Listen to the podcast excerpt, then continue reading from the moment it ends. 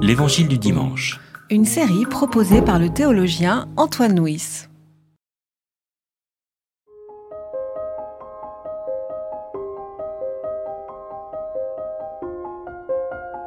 Ils viennent à Jéricho.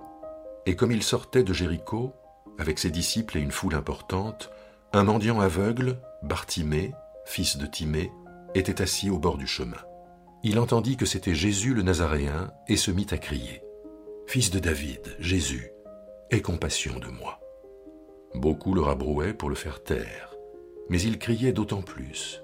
Fils de David, aie compassion de moi. Jésus s'arrêta et dit, Appelez-le. Ils appelèrent l'aveugle en lui disant, Courage, lève-toi, il t'appelle. Il jeta son vêtement, se leva d'un bond et vint vers Jésus. Jésus lui demanda, Que veux-tu que je fasse pour toi? Rabouni, lui dit l'aveugle, que je retrouve la vue. Jésus lui dit, Va, ta foi t'a sauvé. Aussitôt il retrouva la vue et se mit à le suivre sur le chemin. Alors nous arrivons à la fin de la montée de Jésus à Jérusalem, puisque ce récit est le dernier avant l'arrivée à Jérusalem qui aura lieu le jour des rameaux. Le texte nous dit que Jésus est accompagné par Jésus et par euh, une foule euh, immense. C'est la foule qui euh, l'acclamera lorsqu'il arrivera à Jérusalem. Le problème de cette foule, c'est que nous savons qu'elle est ambiguë. Nous savons que la foule a acclamé Jésus au rameau, mais que une autre foule, ou peut-être la même, on n'en sait rien, quelques jours plus tard, criera à mort lors du procès de Jésus. Et donc la foule suit Jésus, mais peut-être y a-t-il quiproquo dans ce qui est le Jésus qu'elle suit. Hein. Et ce quiproquo, nous le retrouvons dans l'attitude des disciples dans ce récit.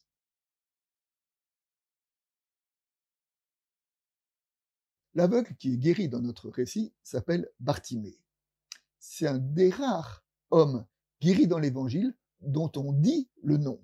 Alors Bartimée, Bar ça veut dire euh, fils, fils d'eux en, araméen, et Timée, on dit que Bartimée est le fils de Timée, et que Timée en grec, ça veut dire euh, celui qui est honoré, enfin ça renvoie à l'honneur. Alors si cette euh, étymologie est juste, ça laisserait entendre que Bartimée aurait eu un, ancêtre qui aurait été honoré, mais en attendant, dans notre récit, euh, c'est un aveugle.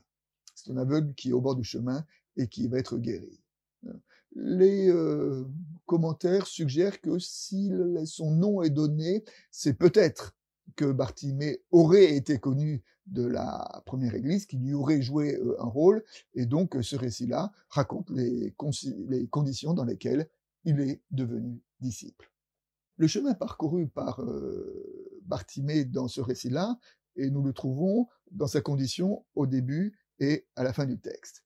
Au début du texte, c'est un aveugle, mendiant, qui est assis au bord du chemin.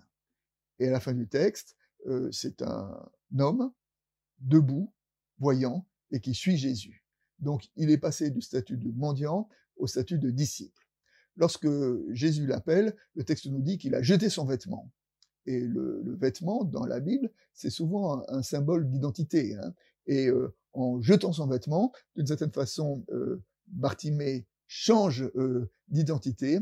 Et ce texte-là est la description de ce changement depuis aveugle, assis, mendiant, disciple, debout, voyant.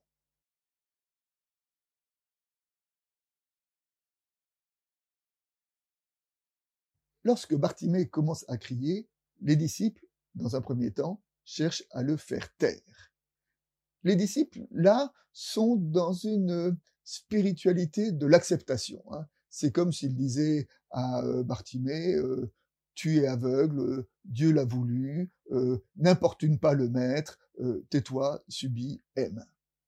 Qui est un peu la spiritualité du, stoïcisme. Le stoïcisme qui est une très très grande spiritualité, c'est qui consiste à travailler sur soi-même pour aimer ce qui nous arrive. Hein.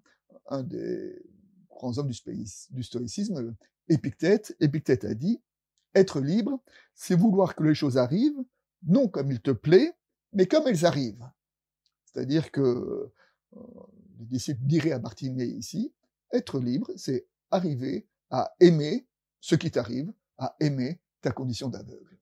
Et c'est cette spiritualité de l'acceptation que euh, Bartimée et notre récit vont contester. Bartimée, donc, sort ici de la spiritualité de l'acceptation pour rentrer dans la spiritualité de la contestation. Hein. Et euh, les disciples essayent de le faire taire, mais Bartimée crie et crie d'autant plus fort.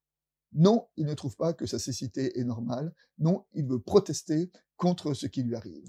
Et là, nous retrouvons une veine qui parcourt tout le Premier Testament. Alors, euh, quelques versets euh, glanés à droite à gauche.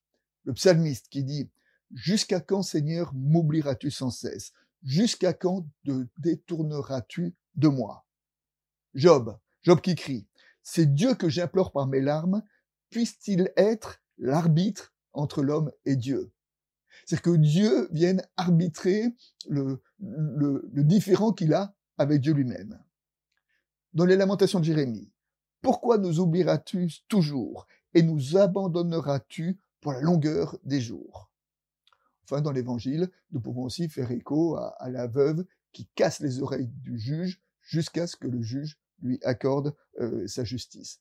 Donc nous voyons bien que Bartimée, ici, dans sa protestation, est bien dans cette lignée de, tous ces personnages de l'Évangile euh, et que cette euh, spiritualité de la contestation se trouve dans la Bible. Lorsque Bartimée se présente devant Jésus, Jésus lui pose une question apparemment un petit peu singulière. Il lui dit, que veux-tu que je fasse pour toi? Alors que la réponse est évidente, c'est un aveugle. Bien sûr qu'il veut la guérison. Pourquoi Jésus pose-t-il cette question? Il pose la question pour permettre à Bartimée de formaliser sa demande que je retrouve la vue, de formaliser son désir. Et en formalisant cette demande, il devient acteur de sa guérison. Il n'est plus passif, mais il devient acteur de sa guérison. Et euh, nous savons que parfois, nous nous complaisons dans nos cécités, nous nous complaisons dans nos enfermements, car parfois nous pouvons trouver des bénéfices secondaires. Hein. Après tout, Bartimée était connu et Bartimée était mendiant, il vivait de sa mendicité. Hein. Mais euh, Bartimée veut sortir de sa cécité, comme nous sommes appelés à sortir de nos enfermements, même si parfois il y a un risque à prendre, même si parfois c'est désagréable, eh bien c'est ce chemin-là que nous sommes invités à suivre, c'est celui qui a été parcouru ici par l'aveugle, qui a insisté, qui a voulu retrouver la vue pour devenir disciple à la suite de Jésus. à propos de la spiritualité de la euh, contestation ou de l'acceptation, euh, un commentaire euh, rabbinique est assez amusant. Il dit que lorsque, il dit que lorsque Moïse est arrivé au ciel, il a été accueilli par tous les anges, il y a eu une grande fête, et à ce moment-là, il y a Noé qui s'est tourné vers Dieu et qui lui a dit, mais pourquoi moi j'ai pas eu une telle fête quand j'ai été, quand je suis arrivé au ciel aussi? Et Dieu lui a répondu, Noé, toi, quand je dis que j'allais détruire la terre et que tu pouvais construire une arche, qu'as-tu fait? Tu t'es dépêché de construire une arche pour pouvoir te protéger. À Moïse, lorsque je lui ai dit que euh, je voulais détruire son peuple, il a protesté, il a prié pour ce peuple, il a intercédé, il m'a cassé les pieds jusqu'à ce que je revienne sur ma décision. Ben, ce que j'attendais de toi, Noé, quand je t'ai dit que j'allais détruire la terre, c'est que tu prennes la défense de la terre. Noé était dans la spiritualité de l'acceptation, Moïse dans celle de la contestation.